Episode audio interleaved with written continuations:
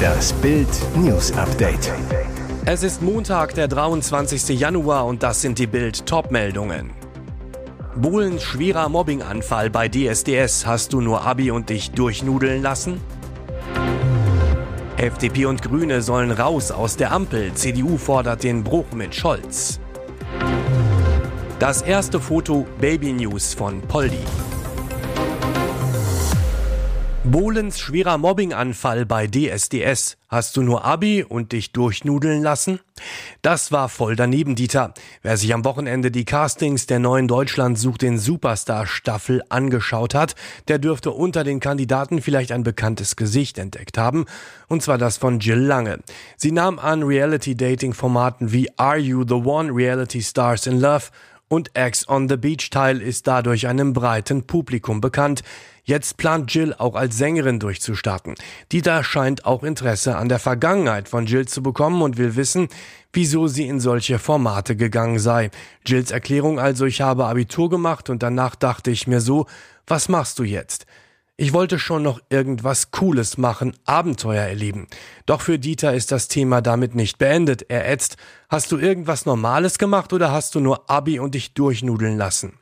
Jill stellt daraufhin vor dem Pop-Titan klar, jeder kann ja machen, was er will. Dieter scheint jedoch weiter in Krawallstimmung pöbelt. Ich kann dazu nichts sagen, weil ich gucke so einen Schrott nicht an.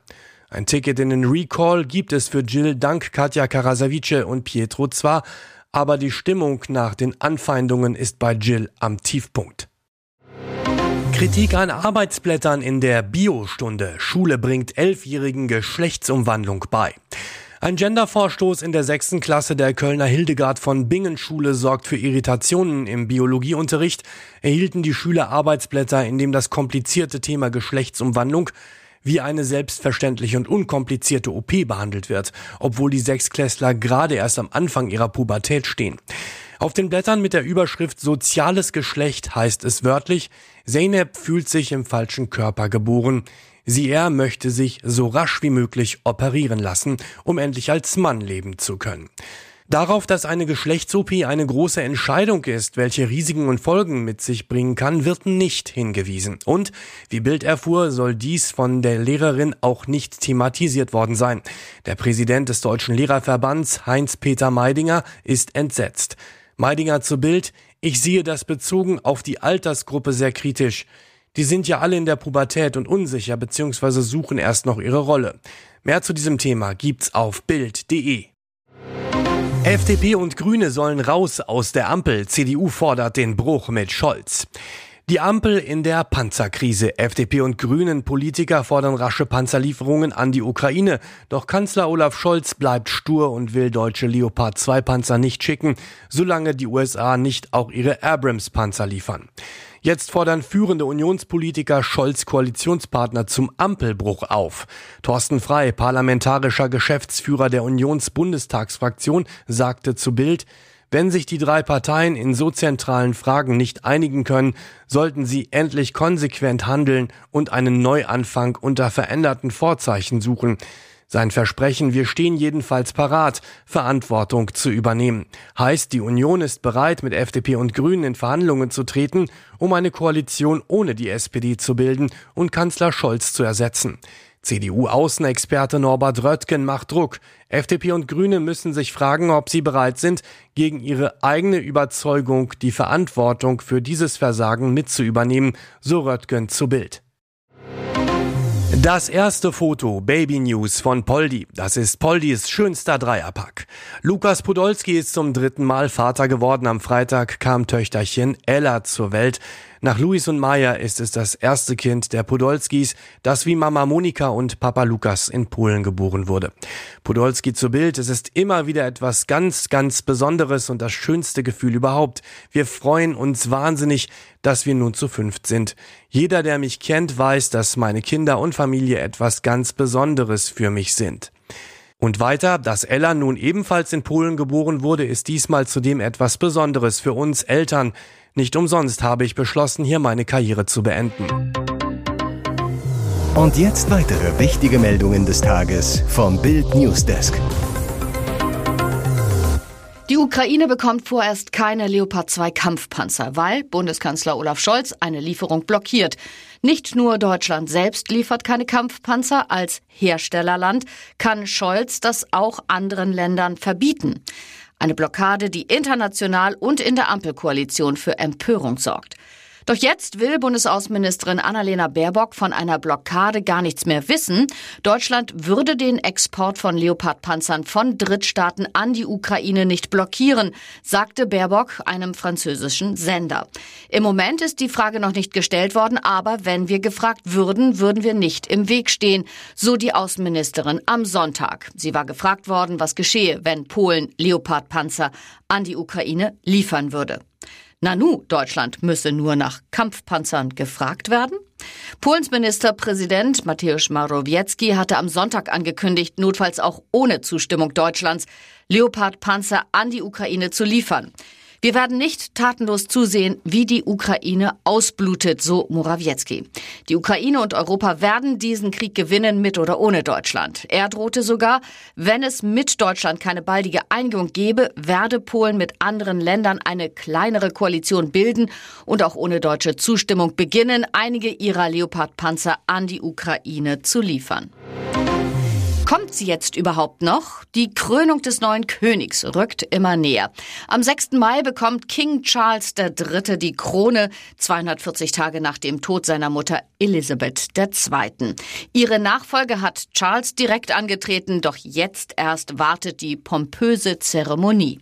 Ein Mega-Ereignis. Schließlich ist die letzte Krönung auf der Insel schon 70 Jahre her. Die Vorbereitungen auf die Krönung laufen auf Hochtouren, verrät ein Palast-Insider gegenüber Bild. Der Mitarbeiter der Royals verrät, da muss sehr viel vorbereitet und koordiniert werden. Alle sind schon mächtig aufgeregt und freuen sich auf den großen Tag. Abstriche wird es dennoch geben, vor allem für jene, die man mittlerweile ungern im Königreich sieht. Prince Harry, Charles Sohn, wird voraussichtlich nicht mit auf den berühmten Balkon des Buckingham Palasts dürfen. Ebenso wenig wie seine Frau Meghan. Autsch. Die Palastquelle enthüllt zu Bild, alle sind sich einig, dass die bloße Anwesenheit von Harry und Meghan nur von der Krönung ablenken würde. Es ist nicht alles Gold, was glänzt. Manchmal ist es auch ein Traum in Blau. Im dunkelblauen Abendkleid stahl Model und Ronaldo-Verlobte Georgina Rodriguez beim Joy Award 2023 in der saudi-arabischen Hauptstadt Riyadh allen die Show. Selbst das Debüt von Cristiano Ronaldo für seinen neuen Club stellte sie mit ihrem Auftritt in den Schatten. Bei der größten Gala der Unterhaltungsindustrie in der arabischen Welt verzauberte Georgina die Fans in ihrer neuen Wahlheimat. Passend zur Robe trug sie sogar einen Schleier, der wohl an ein Kopftuch erinnern sollte, den die Frauen in Saudi-Arabien traditionell tragen. Was für ein Megastart ins neue Abenteuer der Ronaldos. Zu ihrem Glamour-Dress trug Georgina eine funkelnde Kette und große Ohrringe in Silber und glänzte so selbst ihren Superstar-Verlobten weg. Denn Cristiano Ronaldo feierte im Trikot von Al-Nassr zwar eine erfolgreiche Premiere und bleibt durch das 1 zu 0 gegen Al-Etifak an der Tabellenspitze der Wüstenliga, aber das Siegtor erzielte Teamkollege Taliska. Ronaldo konnte nicht mit seinem ganzen Können brillieren. Ein Debüttor war ihm nicht vergönnt. Hier ist das Bild News Update. Und das ist heute auch noch hörenswert. Wenn dir nicht mal dein Komplize sagt, dass du eben die dümmste Idee deines Lebens hattest. Auf der Flucht vor der Polizei haben sich zwei Tatverdächtige in Thüringen im Auto einfach totgestellt.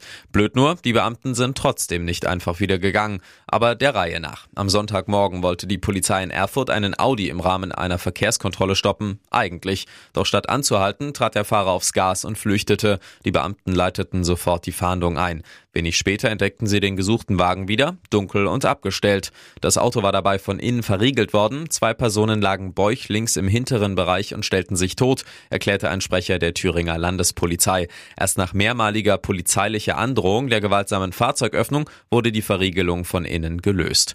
Auferstanden von den Toten unterzogen sich die Männer dann doch brav einer Kontrolle. Und wer hätte es gedacht? Ganz bei sich waren die polizeibekannten Erfurter wohl nicht. Beide standen laut den Ermittlern unter Drogeneinfluss Schluss. Gefahren sein wollte natürlich auch keiner, hatte doch ohnehin keiner von ihnen einen gültigen Führerschein. Sechs richtige und Zusatzzahl spielten Kürsat Y 9,9 Millionen Euro aufs Bankkonto. Doch jetzt krallten sich Kriminelle 10.000 Euro seines Vermögens. Als der 42-Jährige mit dem Spitznamen Chico in Istanbul Geld abheben wollte, schluckte der Automat seine Karte. Chico wandte sich an seine Bank, bestellte eine neue Karte, doch die kam nie an. Stattdessen kamen Betrüger an seine Debitkarte, hoben in Frankfurt am Main 10.000 Euro ab. Doch mit welcher Masche gingen sie vor? Chico könnte einem Skimming-Betrug zum Opfer gefallen sein. Dabei wird der der Geldautomat manipuliert. Eine weitere Möglichkeit ist, dass die Daten von Chicos verschluckter Karte gescannt und übers Darknet weiterverkauft wurden. Chico selbst hat einen ganz anderen Verdacht. Er ist sicher, die Karte wurde auf dem Postweg gestohlen, sowie der Brief mit der neuen PIN. Chico zu Bams, anders kann das nicht passiert sein. Gleich am nächsten Morgen bemerkte er den Betrug, erstattete Anzeige.